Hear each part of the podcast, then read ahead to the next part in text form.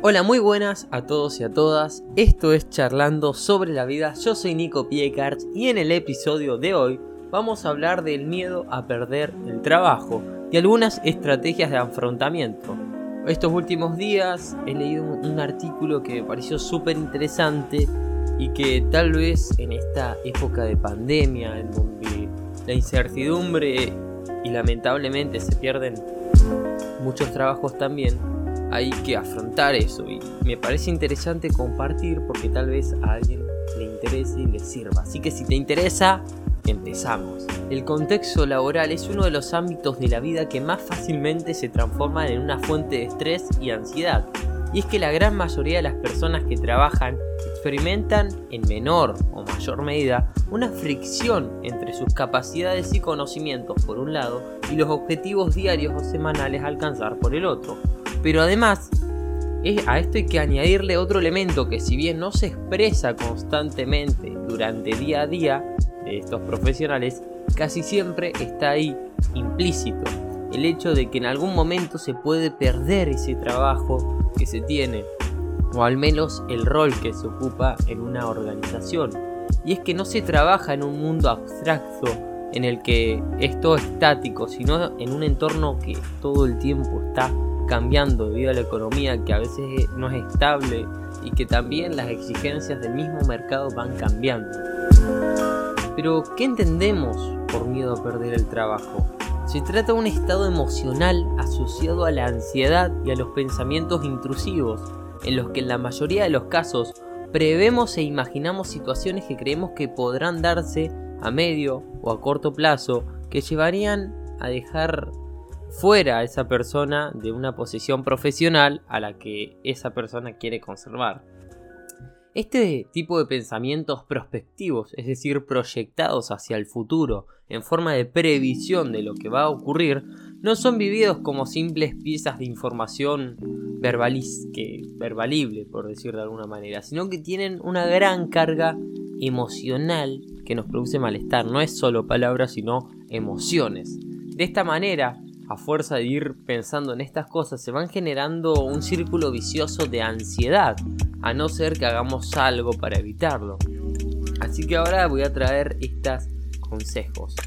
No hay que intentar, y esto con cualquier problema y con cualquier cosa que nos vamos a enfrentar en la vida, no intentemos eliminar totalmente el miedo y totalmente, una parte sí, hasta que los limita, punto final pero hay que recordar que nuestro objetivo no nuestro objetivo es evitar que el miedo tome el control sobre nosotros y que nos dañe significativamente la salud mental. No hay que sacarlo de raíz, no se puede sacar el miedo, pero sacarlo de raíz como intentan algunos es imposible y además cierta cantidad de ansiedad o miedo puede ser adaptativa y útil. A fin de cuentas, las emociones entre comillas desagradables, negativas, son una de las fuentes de motivación que nos permiten no adoptar un rol pasivo en el que podemos prepararnos para actuar a tiempo ante ciertas señales de peligro. Nos advierten, nos dicen flaco, flaca, tenés que ponerte a mover porque si no esto se pierde. Eh, o no vas a llegar a tu objetivo o tienen cosas nuevas y tenés que crecer.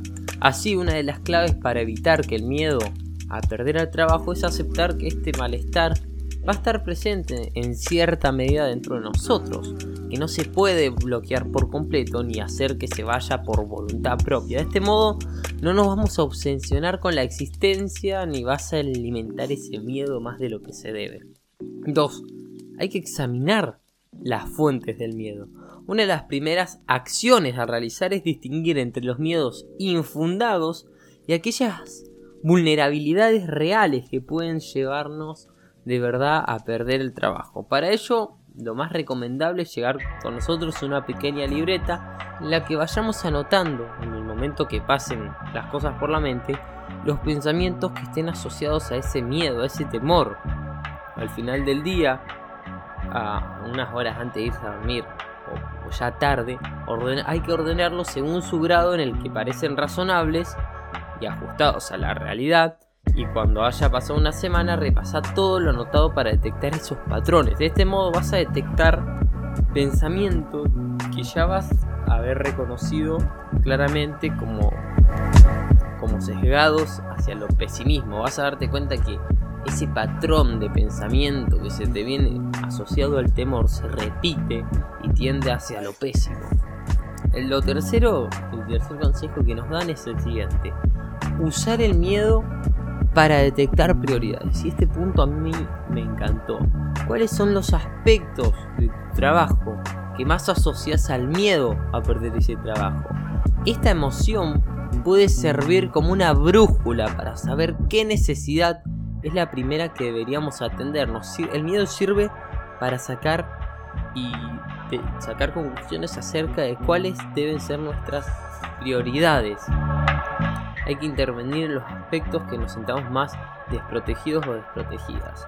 Una vez que empecemos a canalizar ese miedo, ese temor, para hacer que se traduzca en secuencias de acciones concretas y metas a corto plazo, va a quedar muy limitado y vas a dejar de prestarle tanta atención como antes, porque vas a tener la mente ocupada en las tareas que ya empezaste. O sea, el miedo nos permite filtrar la información de lo que necesitamos hacer a corto plazo y nos permite accionar más rápido si sabemos apalancarnos en él.